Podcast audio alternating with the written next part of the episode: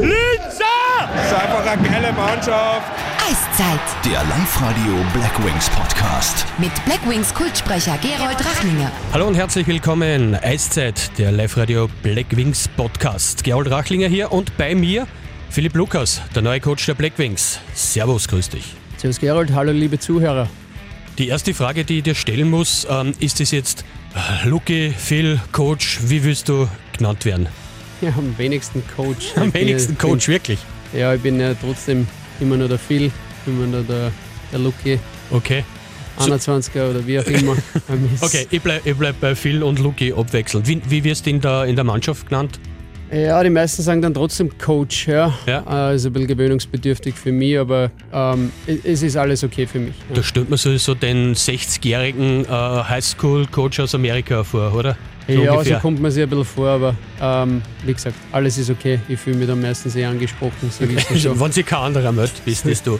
So Alles es. klar, stürzen wir sie rein. Neuer Coach bei den Blackwings. Ähm, zuerst machen wir mal die, die normalen Sachen. Äh, wie war der Sommer? Sommer war sehr, sehr beschäftigt, weil, muss ich ehrlich sagen, es war dann wenig Pause. Sobald meine Saison fertig war mit den Steelwings, hat es relativ schnell einmal angefangen, ähm, sich vorzubereiten natürlich auf die neue Aufgabe.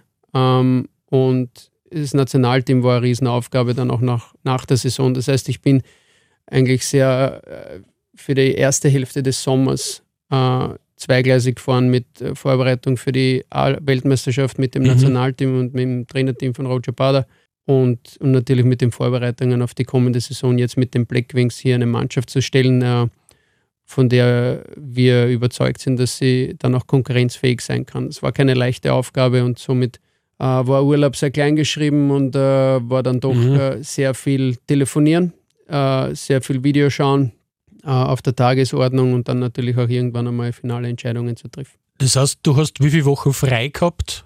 Oder, oder, und wo warst du dann, wenn du frei gehabt hast? Äh, Außer auf der Baustelle in Willering. Ja, ähm, wie gesagt, es waren wirklich nicht viele freie Tage. Das heißt jetzt nicht, dass ich mich beschweren würde oder ranzen würde, überhaupt kein. Aber das war mir bewusst, dass wenn ich diese Aufgabe auch äh, annehme oder diese, äh, diesen Job jetzt antrete, dass, dass da natürlich einiges zu tun ist in, in Verbindung äh, damit. Und somit wie viele Wochen, ich glaube, es waren nicht so viele Wochen. Wir waren vier Tage mit, äh, mit, mit Max Sütsch und seiner Familie auch. Das machen wir jedes Jahr einmal in die Berg. Das waren zwei, drei, drei vier Tage oder was, wo Mhm. wir in Bad Ischl waren auf einer Hitten in die Berg. Das ist immer cool, einmal zum, zum Abschalten, ein bisschen wandern gehen und die Geschichten. ähm, hat dann trotzdem immer einen Computer mit und so weiter und das Telefon Okay, natürlich ja, auch. ja. Und dann waren es nochmal drei oder vier Tage in Grado äh, im Juli dann, äh, die notwendig waren. Meine Frau hat mich fast ein bisschen genötigt dazu, dass ich jetzt nochmal abschalte, bevor alles losgeht. Und äh, auch da habe ich mein Handy dann nur morgens Mhm. beim Hundespaziergang dabei gehabt. Und Wenn sie es nicht gesehen hat. äh, na, das war so für mich, mit mir selbst eine Vereinbarung. Man muss halt einmal wegkommen von diesen äh, Electronic Devices und, und einmal nicht telefonieren, Mhm. nicht Nachrichten schreiben, nicht E-Mail lesen und so weiter. Und das war wichtig, das habe ich mir an das festgehalten. Und ähm, es ist auch dann in der zweiten Hälfte des Sommers ein bisschen leichter geworden mit der Unterstützung von Rick Nasham, äh, der uns natürlich beim Recruiting und beim Scouting um Mhm. einiges geholfen hat. Wir haben unsere Podcasts immer so aufgebaut, dass wir die, den Anfang haben, den wir jetzt gehabt haben, dann Dritteln und dann das Overtime. Und ich würde sagen, du hast eigentlich schon so viel beantwortet von den Einstiegssagen, dass wir sie gleich mal ins erste Drittel reinschmeißen. Ja, das ist so, wir müssen es die Pappen extra da schlagen, du weißt, wie es ist, Gerald. Wir haben 30 Minuten Zeit, dass wir den Podcast so äh, machen, dass sie nicht gleich nach drei Minuten abschalten, die Zuhörer. Also das ist eine Herausforderung. Okay. Erstes Drittel über deinen Job. Wie sind die Blackwings an dich herangetreten? Ah, das ist eine gute Frage. Ich war ja letztes Jahr tätig bei den Steelwings und äh, es waren zwei, zwei separate äh, Organisationen mehr oder weniger und es, mein letztjähriger Boss unter Anführungszeichen, Herr Conny Linner, ist dann nämlich herangetreten mit einem Or- Organisationskonzept äh, und eine Möglichkeit, wie beide Vereine wieder miteinander äh, zusammenarbeiten Mhm, könnten mhm. und unter einem Dach fungieren könnten und und ich eventuell ein Kandidat dafür sein könnte, den, den, den Job zu übernehmen als, als Head Coach von den, von den Black Wings Linz. Das war jetzt nochmal ein, ein, ein Grundgerüst, sage ich Mhm. einmal, was ich mir durch den Kopf gehen habe lassen. Aber es hat sich dann alles relativ schnell einmal bewegt, fast etwas zu schnell, Mhm. muss man sagen. Mhm. Aber ja, über kurz oder lang sind dann Gespräche äh, geführt worden und ich habe das, ich hab das sehr interessant empfunden. Ja, viele Leute haben dann natürlich gesagt, ja, sei vorsichtig und so weiter, die kurze Vergangenheit und das. Aber mich, für mich ist es immer wichtig, dass ich Entscheidungen, sage ich mal, abwäge und, Ja. und die auch für mich, sage ich mal, treffe. Und für mich hat es hier, war Warten nicht unbedingt auf der Liste drauf, äh, auf was soll ich warten, habe ich eigentlich Ja, immer gesagt, sondern das ist eine Herausforderung. Äh, ich ich lebe für das, dass ich Hera- Herausforderungen annehme, aus denen auch natürlich lerne und, und mich so weiterentwickle. Es war schon lang bevor die Saison der Steelwings zu Ende war, eigentlich bekannt, wenn auch vielleicht nicht offiziell, dass du der neue Coach sein wirst. Ähm, wie oft bist du da gestört worden in, in deiner Arbeit als, als Steelwings äh, Head Coach? Naja, es war mir schon wichtig, dass ich äh, einen sauberen Saisonabschluss habe mit meiner Truppen bei den Steelwings letztes Jahr und das habe ich auch ganz klar kommuniziert. Ich habe auch mit meiner Mannschaft letztes Jahr gegen Ende der Saison kommuniziert, dass das eine Möglichkeit ist und dass das im Raum steht und dass da, darüber wahrscheinlich auch ein bisschen diskutiert wird und äh, ich habe es allen voran natürlich meiner Mannschaft kommunizieren wollen, äh, dass, dass sie auch Bescheid wissen, Mhm. dass das im Raum steht, dass auch noch nichts fix ist, aber dass wir uns als Mannschaft auch nicht ablenken lassen. Wir haben zu hart gearbeitet letztes Jahr als, äh, als Organisation, auch mit der Mannschaft, äh, um jetzt etwas dazwischen kommen zu lassen. Und die Mannschaft hat das auch super äh, verarbeitet. Wir alle haben das, glaube ich, ganz gut verarbeitet und sind sehr gut damit umgegangen und haben uns dann schlussendlich äh, auch gefreut über einen, äh, über einen respektvollen Saisonabschluss. Wie lange hat die Entscheidung gedauert, dass du gesagt hast, ja, ich bin dabei? Äh, das ist jetzt schwer zu sagen, weil sich dann doch, äh, sage ich einmal, der Entscheid von beiden Seiten, würde ich sagen, sowohl von Clubseite der Black Wings als auch von meiner Seite vielleicht in dieser Zeit, wo die Gespräche geführt worden sind, äh, hat, sich, hat sich gedehnt, wahrscheinlich über vier bis sechs Wochen. Und Mhm, okay. somit ist es schwer, jetzt mit einem Finger auf einen Tag zu zeigen. Du bist der dritte österreichische Coach der, der Black Wings. Ich weiß jetzt nicht österreichweit, wie viel das da gibt. Sehr, sehr wenig. Also der Helmut Kecker ist was im ersten Jahr. Und dann haben wir den Kurt Harand gehabt, äh, einige Zeit in, in Linz. Warum ist es so schwer, als österreichischer Trainer einen Job zu bekommen in Österreich? Mir wird die Frage sehr oft gestellt und ich, ich weiß nicht, ob mir das zusteht, das zu beurteilen. Ja, ich, ich, ich, hab, ich konzentriere mich jetzt nicht darauf, was ein Heli Kecker es früher gemacht hat und Mhm. was andere österreichische Coaches machen. Kurt Harand kenne ich seit meinen Teenagerjahren, sage ich. Aber ich beschäftige mich relativ wenig damit, äh, warum österreichische Coaches keine, keine Posten haben in Mhm, der, in der okay, höchsten ja. Spielklasse, sondern ich habe jetzt eine Möglichkeit und, und auf die konzentriere ich mich. Okay. Und da ist es ganz, ganz wichtig, dass ich nicht abgelenkt damit, damit bin, äh, warum jetzt jemand anderer, der dieselbe Staatsbürgerschaft hat wie ich, Ja. nicht dieselbe Aufgabe trägt oder das, das muss mir jetzt, so brutal das auch klingt, irgendwo wurscht sein. Okay, alles Das klar. Ja. Allerwichtigste ist, dass ich mir täglich vorbereite, dass ich bereit Mhm. bin für die Aufgabe, die mir bevorsteht. Was für Trainertyp ist der Phil Lukas? Ah, das ist jetzt äh, äh, Das dauert lang. Ja, das ist schon eine sehr breite Frage. Ich glaube, ich muss, ich muss das mit einfließen lassen, was ich selber für Erfahrungen mitgenommen habe Mhm. als Spieler. Ähm, auf der anderen Seite ist mir natürlich klar, dass ich jetzt vorne stehe und äh, auch Entscheidungen treffe äh, und für die dann die Konsequenzen trage. Ähm, und hier gilt es natürlich, einen Mittelweg zu finden, ähm, das vorzugeben, was wir machen wollen und auch Verständnis zu zeigen dafür, dass Fehler einfach un, äh, uns, uns widerfahren werden und auch irgendwo eine Plattform zu, zu bieten, in der das auch gut ist und erlaubt ist. Mhm. Weil nur aus Fehlern können wir uns weiterentwickeln, aus Fehlern können wir lernen und hier kommt es wieder darauf an, wie vermittle ich das? Wie vermittle ich das? Ist hier eine No-Strike-Policy oder ist hier einfach ein bisschen ein Raum drinnen? Weil, wie ich schon vorher angesprochen habe, wir müssen Fehler machen, wir müssen Fehler machen dürfen, um unser maximales Potenzial auf der einen Seite abrufen zu können als Spieler und auf der anderen Seite, um uns weiterzuentwickeln und, und, und zu lernen. Und somit hier, sage ich, einen Mittelweg zu finden zwischen dem, ich gebe das schon vor, was wir machen wollen Mhm. und ich habe eine genaue Vorstellung, wie wir spielen wollen. Mit welcher Energie, mit welcher Intensität und wie unsere Spielweise aussehen soll. Ja. Das weiß ich ganz genau. In diesem Raum werden Fehler passieren, wie ich damit umgehe. Das, äh, das, ich glaube, das wird das Ausschlaggebende sein, inwiefern unsere Spieler dann auch äh, ihr Potenzial abrufen können.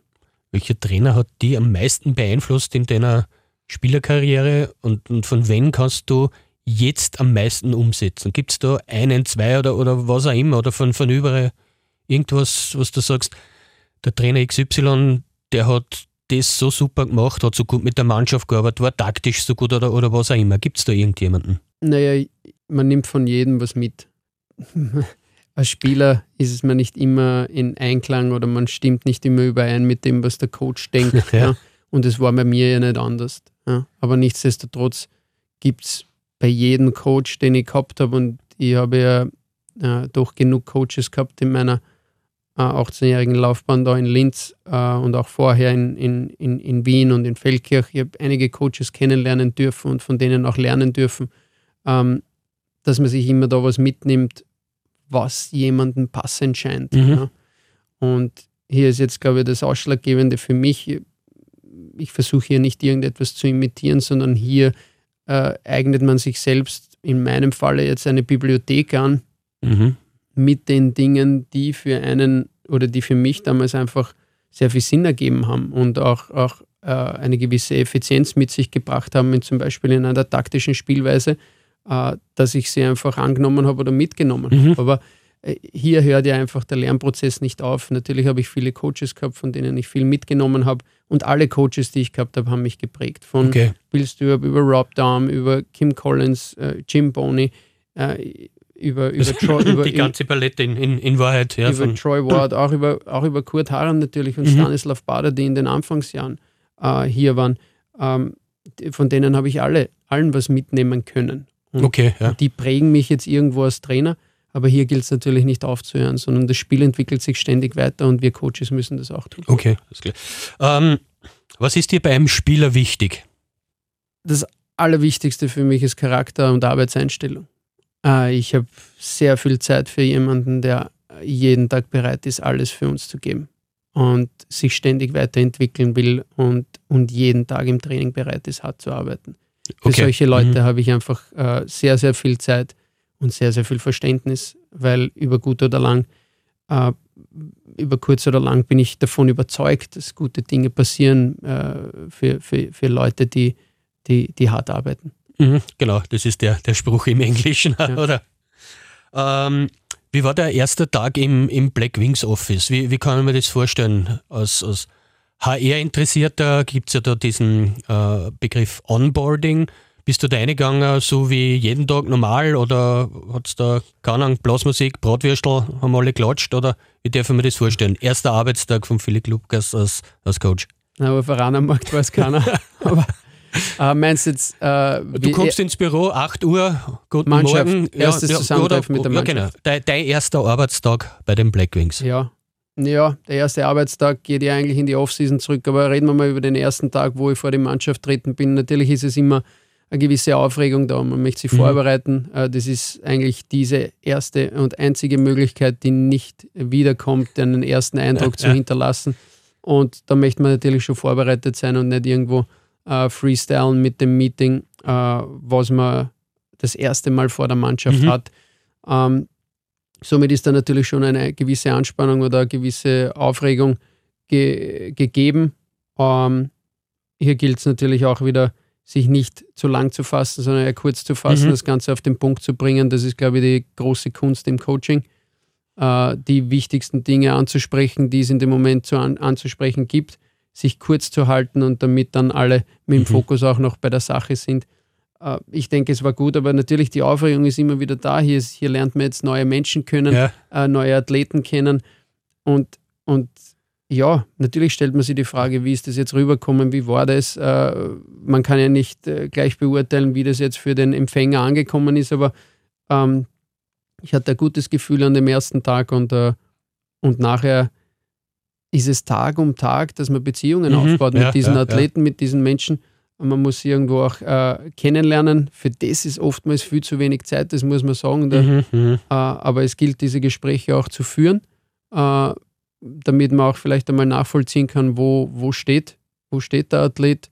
Und das ist dann ein Prozess und der fängt am Tag eins an. Ja, Und Ja. ich sage nicht, dass er leichter wird, aber man lernt sich halt über, Tag, über die Tage besser kennen. Jetzt sind wir schon sechs Wochen beieinander und ein bisschen hat man gespürt, okay, ja, ja. äh, wie geht es einem Athleten oder wie geht es nicht. Oder man spricht ihn einfach darauf an und der Umgang wird einfach immer einfacher. Eigentlich sind wir schon in der nächsten Frage, wie dein Arbeitstag jetzt aussieht. Ich ich schließe daraus viele Gespräche, viel Vorbereitung und viel Zwischenmenschliches, weil wenn sich der Spieler nicht wohlfühlt und kein Vertrauen zu dir hat, wird er nicht seine 110, 120 Prozent oder was er immer verlangt wird bringen können, oder? Ja, ich musste da gleich korrigieren, Gerold, es gibt nur 100 Prozent. Ja. Äh, 110 sind fast äh, sind eigentlich unmöglich. Also wir verlangen 100, ja, aber Okay. die verlangen wir. Ja. Ja. Aber Ähm, aber Dafür immer. Ja, dafür immer. Dafür immer. Da gibt es keine, da gibt's keine Ausrede. Äh, 100 Prozent, das ist die Zeit, die wir zusammenarbeiten. Ähm, wollen wir Qualität vor Quantität. Ja. Und das, äh, aber wie schaut mein Arbeitstag aus?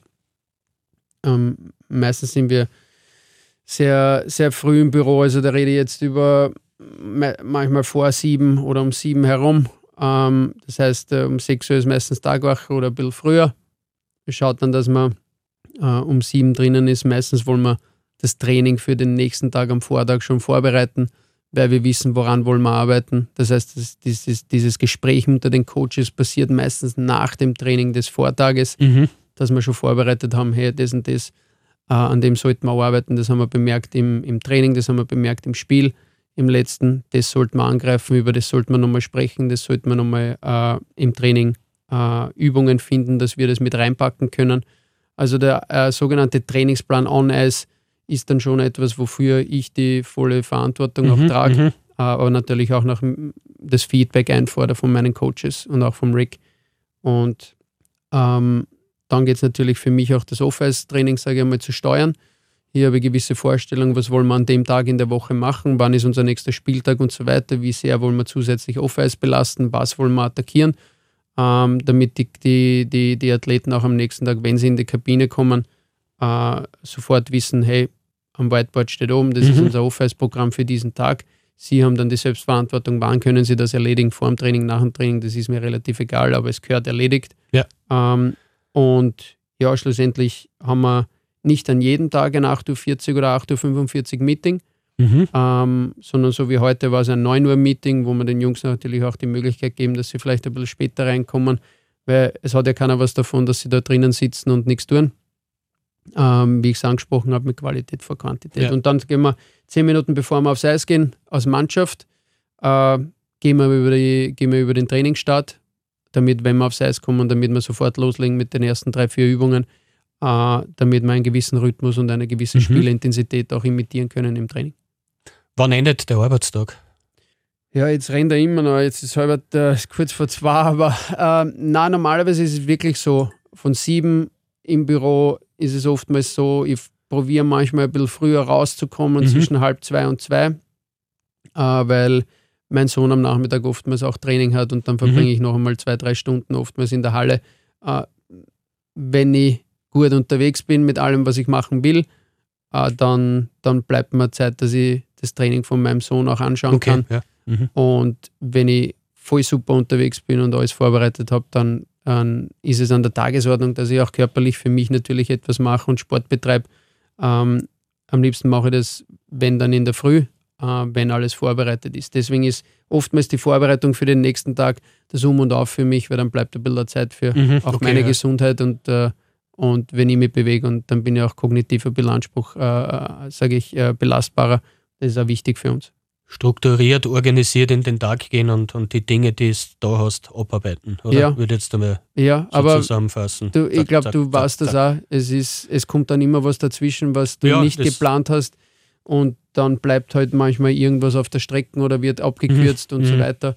Ähm, aber ich glaube, das geht nicht nur Eishockey-Coaches so. Nein, das ist. Wir sind jetzt im zweiten Drittel mittlerweile schon und wieder eine sehr philosophische Frage. Ich habe schon versucht, dir was herauszulocken, es ist nicht gelungen und was, die Leute sind halt so lästig oft, sie, sie fragen so oft, bis, äh, entweder wieder die gleiche Antwort gibst oder, oder irgendwas auslässt. Was für einen Stil hast du als Trainer? Wie würdest du dich selbst beschreiben? Du hast jetzt, äh, äh, ich sollte bei dir anfangen, der kennt dich nicht, sagt Phil Lukas, no idea, ich bin ein ehemaliger NHL-Spieler. Was erzählst du dem, äh, dass der zu dir kommt? Ich, ich spreche es oft an, äh, was mit Einlaufen mit unseren Zielen oder mit meinen persönlichen Zielen einen Mittelweg zu finden zwischen Erfolg und, und, und Entwicklung. Ja.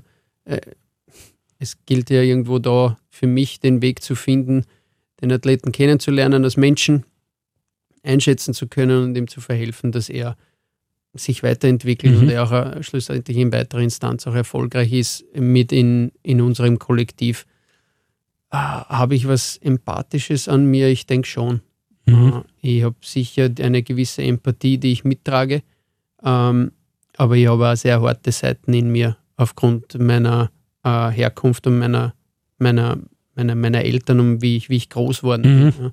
Und hier bin ich schon, glaube ich, geduldig. Ja. Äh, gebe auch genug Raum, aber wenn es irgendwann einmal dort ist, äh, dann bis daher und nicht weiter. Okay. Und, und das ist, das ist was, ähm, wenn ich was sehe, was mir gar nicht gefällt, äh, ob das jetzt unsere Mannschaft anbelangt oder ob das einen individuellen Spieler anbelangt, dann gibt es Gespräche. Und die Gespräche müssen nicht immer gleich lautstark sein oder müssen nicht immer gleich äh, super hart sein. Aber da ist es wichtig für mhm. mich, dass, dass, dass ich das vermittle, dass mir das überhaupt nicht taugt. Okay, ja. ja. Also, ja, ich, ich verstehe schon was. Aber wenn ich es jetzt einmal so zusammenfassen darf, auf Wienerisch, man muss kein Arschloch sein, um ein Headcoach zu sein. Okay, ja, ist angekommen. Als, als ein Ganzer, ja? Ja, okay. ähm, jetzt haben wir eigentlich, also wenn ich mir das aussuchen könnte und irgendjemand mir einen Job anbietet und ich kann vermeintlich mit meinen zwei besten Buddies oder wie es heute heißt, mit meinen zwei Bros arbeiten, nämlich den Banks und den, den Süchse, äh, muss ja das eigentlich ein Wahnsinn sein, in, in diesem Team jetzt äh, da gemeinsam mit den beiden die Fäden zu ziehen, oder? Wie, wie, wie stelle ich mir das vor, die Zusammenarbeit? Ihr seid gemeinsam fischen, ihr kennt euch seit, ich, weiß gar nicht wie lange, seit ewig, sage ich jetzt einmal. Äh, und, und dann kommt der Phil und ist jetzt der neue Chef. Wie ist das Verhältnis da zwischen euch drei? Also Phil, Lucky, Coach geht auch noch, aber Chef geht gar nicht. Also, ne, das ist einmal klar. Ähm, aber wir spaßeln natürlich drüber. Du hast es schon vorweggenommen. Natürlich ist hier äh, ein gewisses Arbeitsklima, was, was ich mir immer gewünscht habe. Ja. Mhm. Äh, Marc ist mein Trauzeuge. Wir haben gemeinsam gewohnt, wir haben gemeinsam gespielt. Äh, mit Banks habe ich gespielt. Wir sind sehr, sehr gute Freunde geworden über, über die Fortlauf, auch nachdem, äh, nachdem der Banks nicht mehr in Linz gespielt hat. Ja. Mhm. Äh, du hast die Hobbys angesprochen, die, die, die wir alle eigentlich dieselben inne tragen. Ja, es, es passt und wir haben gemeinsam die Trainerausbildung alle gemeinsam gemacht. Ja, mit, mit, unserem, mit meinem Bruder auch natürlich gemeinsam. Äh, und somit ist es schön, jetzt sich so über unsere tägliche Arbeit oder über, über das Spiel, über das Spiel Eishockey, sage ich mal, mhm. sich auszutauschen, äh, weil man hat ja dann doch verschiedene Hintergründe. Man hat verschiedene Herangehensweisen, man hat verschiedene Gedanken über gewisse Situationen im Spiel, gewisse andere Perspektiven. Banks war Torhüter, der sieht gewisse andere Sachen, mhm. auf die wir vielleicht nicht so den Fokus legen. Und somit, ich bin sehr froh, über das, über das Gespann und dass ich, dass ich mit denen zusammenarbeiten kann, aber dass ich sie auch als Unterstützung habe äh, für das, weil es braucht einfach Leute um sich herum, die einen auf der einen Seite challengen und auch besser machen ja, und einen auch, sage ich mal, in dem bestärken, was wir machen wollen. Kann das das Rezept sein für eine erfolgreiche äh, Saison, Karriere von euch dreien, dass ihr so dick miteinander seid? Oder ist da auch eine gewisse naja, Gefahr drin, wenn es in Brüche geht. Nein, ich weiß, wo du hin willst jetzt, äh, aber man muss das irgendwo trennen können. Mhm. Ja, man, muss, man, man muss sich schon auch das sagen, was, man, was der andere nicht hören will. Ja, und das ist das Allerwichtigste. Und deswegen ist es so, ähm, das weiß ich, dass das passiert, mhm. weil mhm. wir einfach befreundet sind. Und okay. wir nicht mehr irgendwo die Angst haben müssen, etwas zu sagen und vorsichtig sein vielleicht. Ja, ja eventuell ja. dafür vielleicht auch noch äh, verurteilt werden, äh, von dem Vorgesetzten, wie du es angesprochen hast, Chef, sondern nein, ich will die Sachen genau hören, auch wenn es mir nicht schmeckt. Mhm, okay. Und ich werde es auch so sagen, wie ich es immer denke, auch wenn es den anderen nicht schmeckt. Ja? Weil schlussendlich werden wir nur so Fortschritte machen. Genauso wie ich es vorher angesprochen habe mit den Spielern. Man muss konstruktive Kritik ausüben, Mhm. beziehungsweise Feedback geben, um ihnen weiterzuhelfen, dass sie sich entwickeln. Wer macht was von euch dreien? Wie ist die Arbeitsaufteilung? Ja, es ist, äh, also der Banks natürlich verantwortlich für die Torhüter und äh, er hilft uns mit dem Pre-Scout für die anderen Mannschaften 5 gegen 5. Mhm. äh, sowohl natürlich auch mit Videoarbeit und der Marc macht die Verteidiger, also coacht die Verteidiger äh, unterm Spiel und äh, ich sage im Training natürlich überschauen wir alles. Ähm, ich mache mache während dem Spiel die Stürmer und ich habe äh, Powerplay und der Marc hat das äh, als Unterzahl mehr oder weniger auch noch seine Zusatzaufgabe. So haben wir das mehr oder weniger aufgeteilt. In Sachen 5 gegen 5 haben wir natürlich einen Austausch. Mhm. Äh, aber grundsätzlich äh, äh, treffe ich da die Entscheidung, wie wir spielen wollen und so weiter, aber nachdem wir natürlich auch uns ausgetauscht haben. Was für Funktion hat der Rick in diesem Trio als Vierter? Na, Rick ist in dem Sinne sehr, sehr wertvoll, weil er die Vogelperspektive hat in jedem Training und auch in jedem Spiel. Mhm. Also er sitzt nicht, ist nicht bei euch auf der Bank dabei, sondern aber es ist natürlich sehr, sehr wertvoll, weil er sieht auch viele Dinge, die man oft von, von der Bank nicht sieht. Mhm. Ja. Und, und wir tauschen uns aus, auch nach jedem Training. Ähm, wie war unser Training? Wie war unser, unser Effort, also unser Mhm. Einsatz? Wie war unser Tempo? Äh, und wie hat es einfach von oben auch irgendwo gewirkt? Ja? Weil oftmals ist man sehr, sehr kritisch am Eis. Und äh, von oben hat es dann eigentlich ganz anders gewirkt. ganz und anderer oftmals Winkel ist es oft. aber auch ganz Ja. umgekehrt. Ja. Ja. Oftmals habe ich ein gutes Gefühl gehabt am Eis und dann waren aber gewisse Details, die, die im Ricky zum Beispiel abgegangen sind oder mhm. gewisse Energie, die im Ricky abgegangen ist und dann so tauscht man sich aus. Äh, Es bringt natürlich einen immer wieder zum Nachdenken, zu reflektieren und, und, und zu sehen, wo ist eventuell Ver äh, Verbesserungspotenzial. Also man, man kann schon sehen oder nachvollziehen, dass hier das Gedankenradl eigentlich äh, sehr oft äh, nicht zum Stillstand kommt. Äh, dafür muss man dann schon sorgen, dass irgendwann einmal eine Downtime, Downtime auch kommt, weil Okay. sonst überdenkt man die Dinge zu hundertfach und schlussendlich macht man Rückschritte und nicht Fortschritte. Seid ihr verbunden via Headset während dem Spiel oder, oder wie tauscht euch? Gibt es da Inputs für dich? Ähm, Oder für meistens hat es dann der Co-Trainer das Headset und, und tragt es dann weiter oder so. Ja, also die wir haben Informationen. jetzt noch nicht den Genuss eines Headsets gehabt. Äh, weiß nicht, ob das in der Zukunft äh, ein Thema ist. Ich weiß, dass die meisten Coaches jetzt Headsets tragen Mhm. und jemanden haben, der nach oben, äh, der oben auch kommuniziert.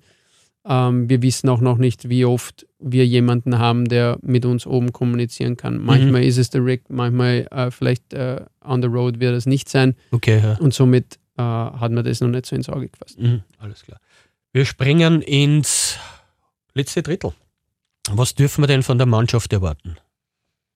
Ja, es ist wahrscheinlich die Hauptfrage, ja, weil äh, Jetzt kommen wir mal zum Sport, das, warum uns die Fans bis jetzt zugehört haben. Die kennt man ja eh schon und jetzt wollen sie wissen, wie geht's weiter. Die letzten zwei Jahre haben uns semi begeistert. Das ist ja, ein schönes Wort, völlig sinnlos, also nicht begeistert auf gut Deutsch. Äh, jetzt kommt da Phil Lukas, jetzt wird alles anders. Wir werden wieder Serienmeister, war meine, aber wir, wir starten wieder durch. Was, was dürfen wir warten?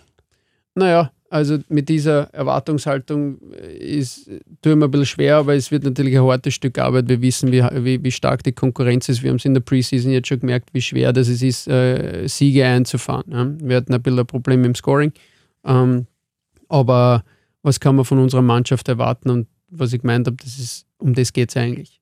Um das geht es eigentlich, wie, wie sich die Mannschaft präsentieren wird. Und Mhm. das ist für mich das Um und Auf Ja, wie wir uns natürlich als, als, als Gesamtorganisation präsentieren und wie, die, wie, wie sich die Mannschaft am Eis präsentiert. Das ist für mich das Allerwichtigste. Ähm, das ist der sogenannte Output, wie du das gesagt hast. Ja. Ähm, nicht unsere Zuschauer wieder zu entgeistern, sondern zu begeistern. Ja, wie, ich weiß nicht, ob du das Wort vorher verwendet hast, aber um das geht es ja eigentlich. Wieder Kids, äh, Kinder draußen zu inspirieren, Fans wieder zu inspirieren, dass sie wieder gern ins, in, in die Eishalle kommen und uns zusehen dabei, was wir machen. Und das ist einfach verbunden mit einer Energie und Intensität, die einfach auf der Tagesordnung sein muss, im Training und in jedem Spiel. ohne diesem Fundament ist für uns alles andere nebensächlich. Unsere Spielweise wird nebensächlich sein, wenn wir diese zwei Elemente in unserem Spiel nicht tragen und nicht, äh, sage ich mal, verkörpern können. Mhm. Und da liegt für mich das Um und Auf. Ja, wir wollen natürlich schnelles, attraktives Eishockey spielen. Wir wollen schnell nach vorne spielen. Das sind alles so Floskeln, die können wir jetzt da ausschneuzen bis übermorgen. Aber Ja. das muss es sein. Und wenn wir das schaffen, dann springt der Funke auch rüber. Wir haben es jahrelang erlebt und du warst auch ein Teil davon, Gerold, wie das Publikum mitgegangen ist, weil es einfach spürbar war, dass Energie am Eis äh, vorhanden war. Und mit dieser müssen wir einfach an die Sache gehen. Also die Mentalität ganz wichtig, dass der Funke überspringt und dass sie, naja, Linz wird immer eine Arbeiterstadt bleiben, dass wir das Gefühl haben, dass die da unten arbeiten und sie das Herz rausreißen und dann verzeiht man äh, irgendwelche Dinge, die vielleicht nicht so laufen. Ja, ja, du, du hast das jetzt gut, gut angerissen, weil wir müssen uns schon dessen bewusst sein, dass wir ein Privileg haben, dass wir, dem, dass wir vor Fans spielen dürfen. Das ist ein Privileg. Äh, Leute zahlen Geld für Eintritt, um uns beim Spielen zuschauen zu können. Und das können wir zurückgeben, einfach nur mit dem, dass wir vollsten Einsatz. Und komme ich zurück zu der Frage, die du mir gestellt hast, was ist für mich das Wichtigste in einem Spieler? Der Arbeitswille und die Einstellung. Ja? Sich täglich einfach, äh, sage ich, ja, ich, ich sage jetzt ungern den Arsch aufreißen, aber dass, dass wir wirklich alles am Eis liegen lassen, weil wenn unsere Fans das sehen werden, dann, dann werden sie, wir sie wieder inspirieren, weil Linz einfach nur mal eine Arbeiterstadt ist. Und wie ich dahergekommen bin, dann, dann, dann ist dieser Boom so ausgelöst worden. Mhm. Natürlich sind dann Resultate mitkommen und ich bin davon überzeugt, wenn wir das wiederbringen, dann werden auch Resultate wiederkommen. Was ist, eine sehr philosophische Frage, was ist, wenn es nicht so läuft, wie du dir das vorstellst? Das ist jetzt natürlich eigentlich in einem Sportler, in einem äh, mit solcher Siegermentalität, wie du es hast, sehr, sehr schwierig. Aber was ist, wenn es nicht so läuft? Worst-Case-Szenario für diese Saison. Ja, was machen wir dann? Genau, was dann, machen wir? Dann, dann machen wir genau dasselbe, was wir gemacht haben, wie ich Spieler war. Man kann den Kopf nicht in den Sand stecken, allen vor allem natürlich nicht ich, sondern dann gilt es daran ar- zu arbeiten, warum läuft es nicht? Was fehlt uns? An was scheitert es bei uns im Spiel? Ich Mhm. habe es angesprochen in der Preseason, wir hatten ein bisschen Probleme beim Scoring, bei unserer Efficiency, ähm, also bei unserer Effizienz. Da gilt es halt dann anzusetzen, aber nicht sagen auf einmal, dass alles für ein, für ein Hugo, für, wir. für ein Kiebel ist und alles, was wir bis jetzt gemacht haben, das müssen wir jetzt alles über den Haufen werfen, sondern na, wir müssen mit uns, mit, mit unseren Athleten in diesem Prozess drinnen bleiben und daran glauben und davon überzeugt sein, Mhm. dass, wenn wir die Dinge über kurz oder lang konstant so machen, wie ich mir das vorstelle, begleitet mit der Energie und Intensität, die ich angesprochen habe, dann werden wir über kurz oder lang erfolgreich werden. Und das gehört zu vermitteln und nicht alles über den Haufen werfen, nur weil es einmal nicht so rennt und auf einmal Systems ändern und so weiter. Mhm, mhm. Sondern na, vielleicht gilt es hier oder eine, vielleicht Schraube zu drehen, vielleicht im Lineup was zu verändern, aber weiterhin, sage ich, fortzusetzen, was wollen wir tun, wie wollen wir spielen. Mhm. Für mich baut sich alles auf drei Säulen auf. Die eine ist die körperliche. Es hat noch nie jemand was gewonnen im Mannschaftssport, ohne dass er hart gearbeitet Ja. hat. Das heißt, wir müssen bessere Athleten werden, wir müssen gute Athleten sein, um das Spiel laufen zu können, um in den Zweikämpfen bestehen zu können, um die Laufduelle zu gewinnen. Wir müssen uns in unserer Spielweise, wie wir spielen wollen, müssen wir so, so nah als möglich an die, an die Perfektion zu kommen, wie es nur möglich ist. Das ist sehr, sehr schwierig. Und wir müssen unsere individuellen Skills verbessern. Wenn wir das schaffen, begleiten mit dem Einsatz, mit dem Arbeitswillen, mit der Einstellung, dann werden wir konkurrenzfähig sein. Mhm. Erkennt man in der jetzigen Mannschaft schon deine Handschrift? Hast du schon so viel geändert oder, oder so viel, wie soll ich sagen, Punkte gesetzt, dass man sagt, okay, das ist jetzt die Handschrift von Phil Lukas, die setzen das auch schon um, diese körperliche Fitness, diese, diesen Kampf, erkennt man das schon?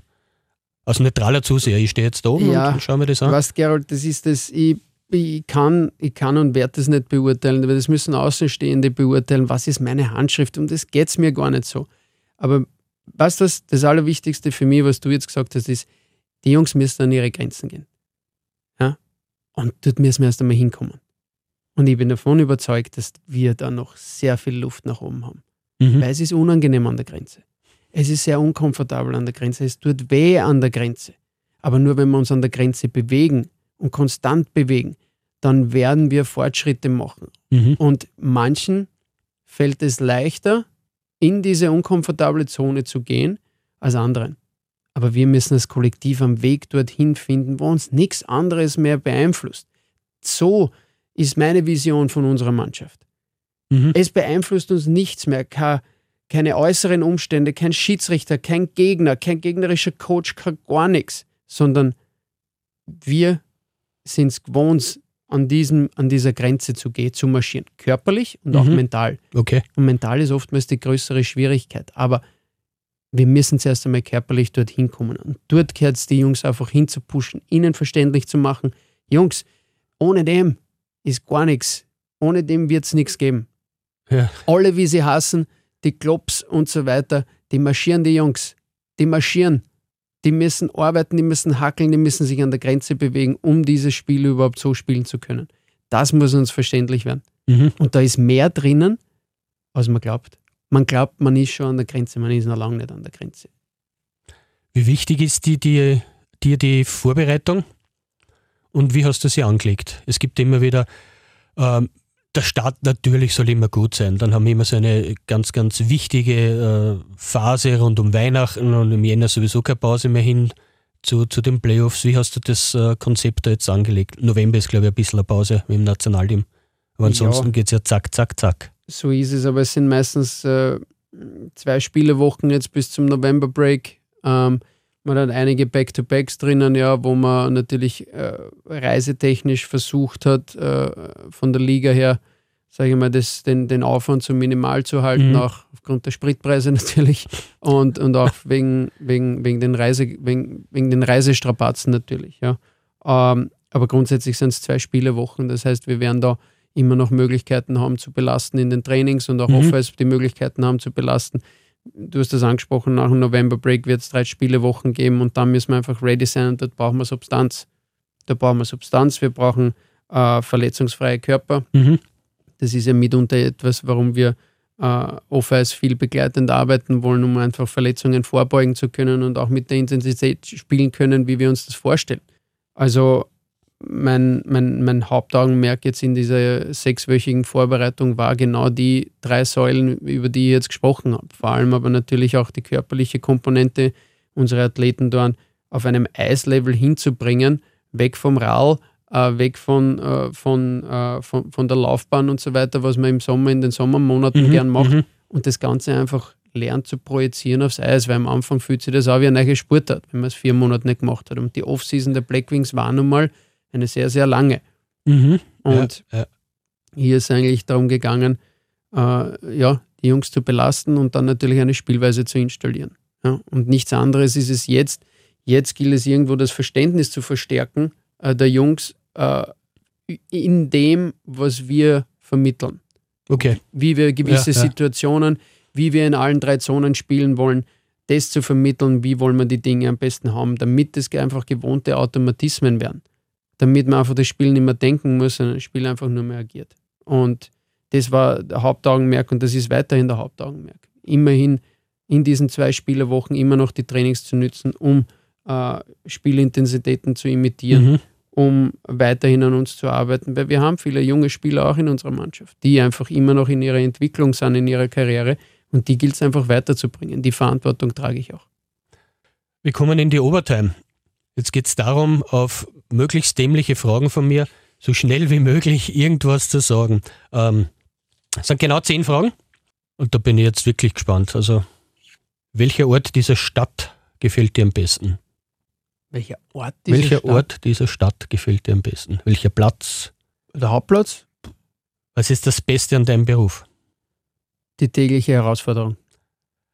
Auf was für eine Veränderung hoffst du in der Zukunft? Dass die Blackwings wieder ein erfolgreicher, gesunder Verein werden. Was ist dir wichtiger, Theorie oder Praxis? Praxis, Was macht ein Genie aus? Entscheidungsfindung. Auf Welche schlechte Angewohnheiten würdest du gerne verzichten bei dir? Essen. Welche weitere Sprache würdest du gerne sprechen und warum genau diese? Ah, Sprache. Sprechen noch.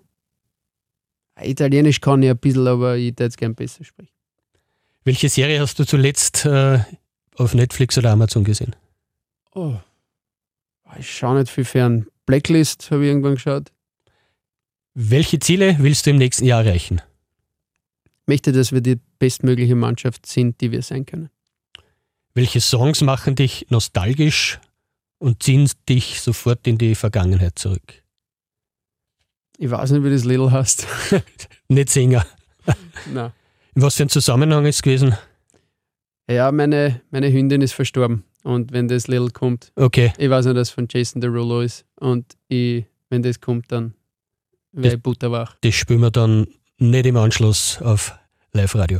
Alles klar, recht herzlichen Dank. Ähm, wir verabschieden uns mit äh, den üblichen einmal Linzer, immer Linzer, würde ich sagen. Ja, Für Lukas, danke. Danke vielmals. Der neue Chef in the House. Das war's heute wieder.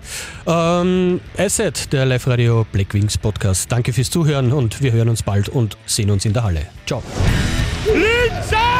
Eiszeit. Der Live-Radio Black Wings Podcast.